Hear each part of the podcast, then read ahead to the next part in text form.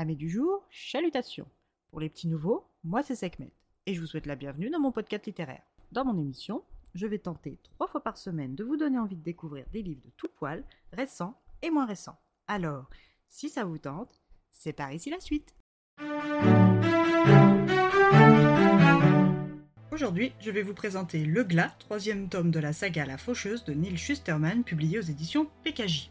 Dans ce troisième volume de La Faucheuse, nous retrouvons des personnages qui risquent de spoiler les lecteurs moins avancés dans la série. Alors, si vous n'avez pas lu ou terminé la lecture du volume 2, patientez encore un peu pour écouter cet épisode.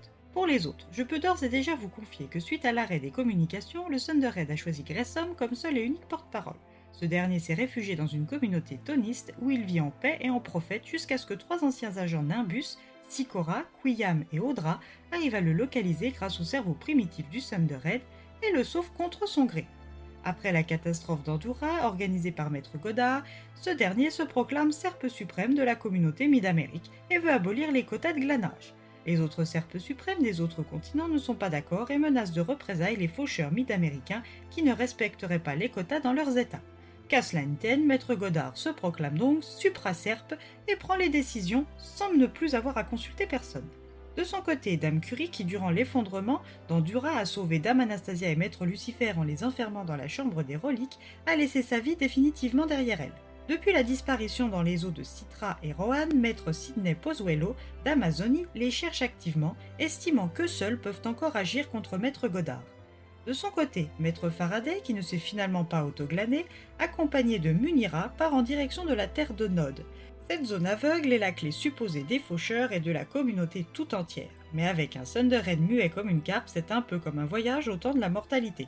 Imprécis, imparfait et sans garantie aucune. À leur arrivée, l'île s'autoprotège des intrus et Maître Faraday et son assistante se retrouvent hors jeu. Comment rejoindre le rivage va être leur prérogative première. Puis ensuite, communiquer leur position au monde extérieur. Après six semaines, les deux Robinson arrivent à communiquer leur position à l'ancienne directrice de l'interface de l'autorité à Fulcum City, Audra Hillard, 50 ans. Mais que peut-elle faire sans le Thunderhead? De son côté, maître Sidney Pozuelo a retrouvé la chambre des reliques et ses occupants de marque, Dame Anastasia et maître Lucifer. Après trois ans d'absence, ils ont tous les deux besoin d'une sérieuse update. Godard règne en maître sur la communauté mondiale des faucheurs, Dame Curie est morte, Rohan a été accusé puis déclaré coupable du massacre d'Andorra, et de trop nombreux faucheurs de l'ancien ordre ont définitivement disparu. Qu'est-ce que Citra et Rohan vont-ils pouvoir faire après une si longue absence dans ces conditions? Dame Anastasia devra-t-elle retrouver Grayson pour réussir cette mission? Son mentor lui montrera-t-il encore une fois la voie? Elle et Rohan ont-ils un avenir après toutes ces épreuves? Maître Godard sonnera-t-il le glas de la communauté des faucheurs? Toutes les réponses à ces questions se trouvent dans les pages de ce livre. Comme avec les tomes précédents, c'est un plaisir de retrouver les personnages et même le méchant maître Godard. Une histoire qui n'a pas perdu de son souffle ni de son intérêt. Une conclusion qui mérite votre attention.